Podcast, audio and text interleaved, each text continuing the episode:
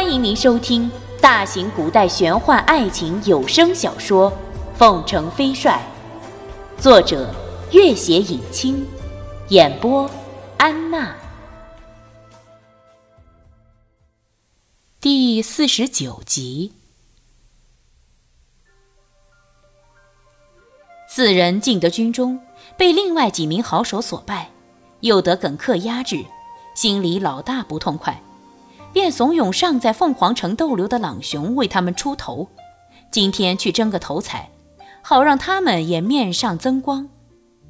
朗雄自己本来就在等待这个机会，自然不会拒绝，一口就答应了下来。朗雄久经江湖，也不急于出手，想等最恰当的时机，群雄戮力混战后，方一显身手。那四人十分高兴。就在中午摆了酒菜为大哥壮行。酒过三巡，几人忽嫌殿中众人吵闹，立刻驱赶众人。众人见他们穿着军服，也不惧怕。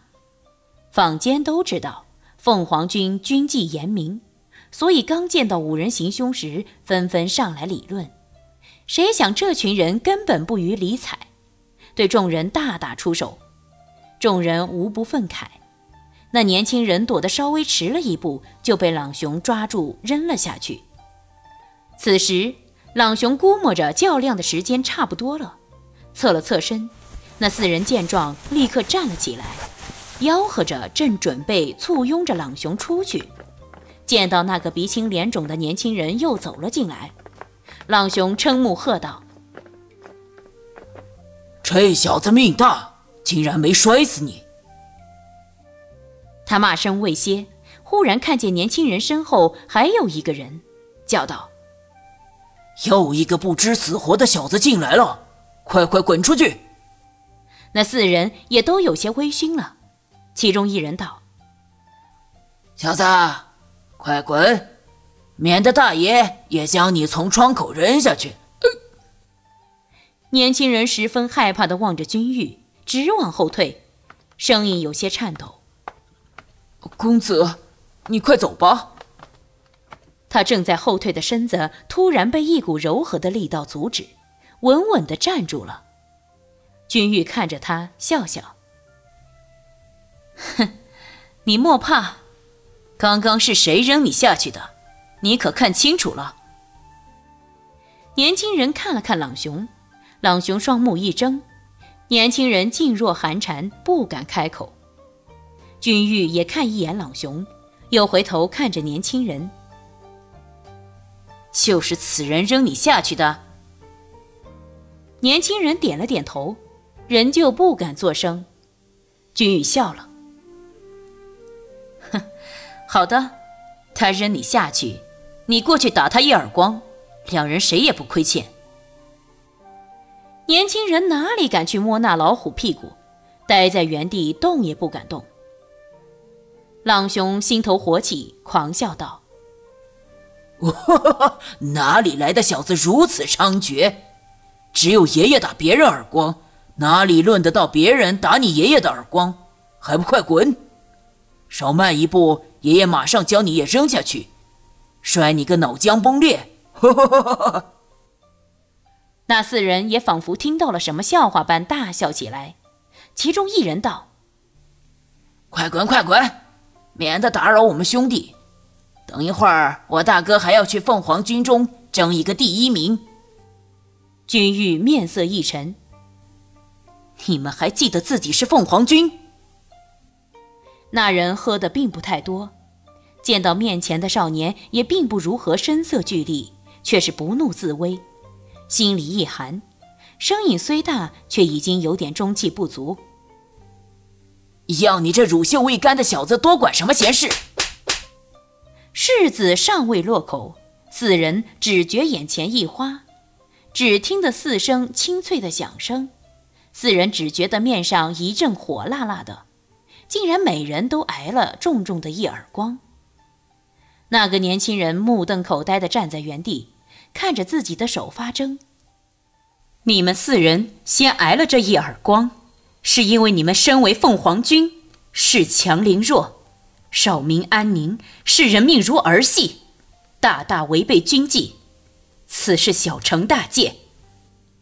你，你是？四人呆在原地，哪里还敢再出声抗辩？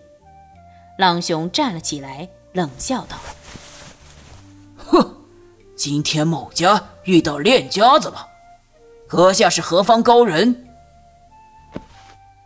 君玉坐了下来，看着那个仍旧目瞪口呆的年轻人。此人扔你下楼，你打他一耳光，并不为过。快去！那年轻人刚刚莫名其妙的飞快的打了那四个壮汉各一耳光，正在害意，听得君玉催促，不加思索的一耳光就向朗雄打去。饶是朗雄身形极快。却觉得腿间一麻，躲闪不及。那年轻人的一掌已经结结实实地打在了他脸上。年轻人毫无武功，这一掌虽然重，却对朗雄毫发无损。但朗雄哪里吃过这种大亏？狂笑一声，一双肉掌携了雷霆之势，竟是用了十成的功力向君玉攻来。君玉追飞剑柄一横。朗雄连退三步，才停下脚步，嘴角浸出一丝血迹，嘶声道：“小子，你到底是谁？俺是八十老娘道崩孩儿，今天阴沟里翻船了。”哈哈哈哈！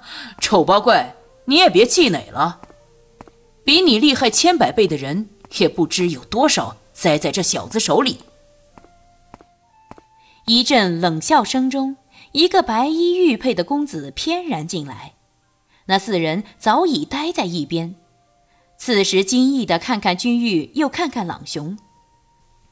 莫非？莫非？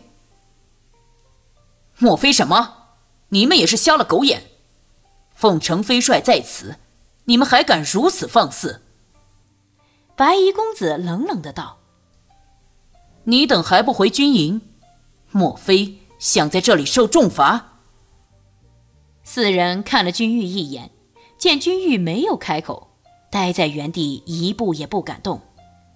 君玉点了点头：“你们立刻回到军中，不得耽误。”四人立时转身就走。那年轻人受了场惊吓，又莫名其妙地打了那几个凶徒几耳光，此刻才回过神来，倒头便拜。多谢飞帅相救之恩。君玉立时扶起他，肃然道：“不必言谢，乱军扰民，在下原本该向你们赔罪的。”年轻人怔了一下，依旧喜滋滋的拜谢而去。朗雄站在那里，走也不是，留也不是。君玉道：“打人本不该打脸。”但是你仗了武功，只凭一时好物，如此欺侮一个手无寸铁的陌生人，大大有违江湖道义，你服不服气？朗雄的紫色脸庞红了又黄，黄了又紫，调转了头，悻悻离去。君玉见那掌柜的在门口探头探脑，立刻摸出一锭银子放在桌子上作为赔偿。那掌柜的喜笑颜开，立刻领了银子下楼。一时间，大堂里只剩下一堆摔碎的碗碟。君玉苦笑着看着对面一直盯着自己的白衣玉佩的贵公子，哼，朱宇，果然是人生何处不相逢啊！朱瑜没有开口，盯着他半晌，突然哈哈大笑起来。哈哈哈！好一个威震胡汉的凤城飞帅！可是，如果这个万人崇拜的偶像有轰然倒塌的那一天，当会是如何光景？君玉迎着他的目光，微微一笑：“ 你放心，如果是真正的万人崇拜，那就断然不会轰然倒塌的。”朱宇冷笑着，慢慢走了出去。往日空旷的阅兵大校场上，早已人山人海。宽阔的阅兵台此刻彩绸高悬，变成了杀气腾腾的较量场。较量从午时开始，新加盟的各路好手纷纷上台，或挑战几大领军头目，或互相挑战。到夕阳开始西下时，那些武功稍弱者早已败下阵来，只剩下几名最抢手的较量。耿克由于前段时间力压群雄。就成为了那几名获胜好手的重点挑战对象。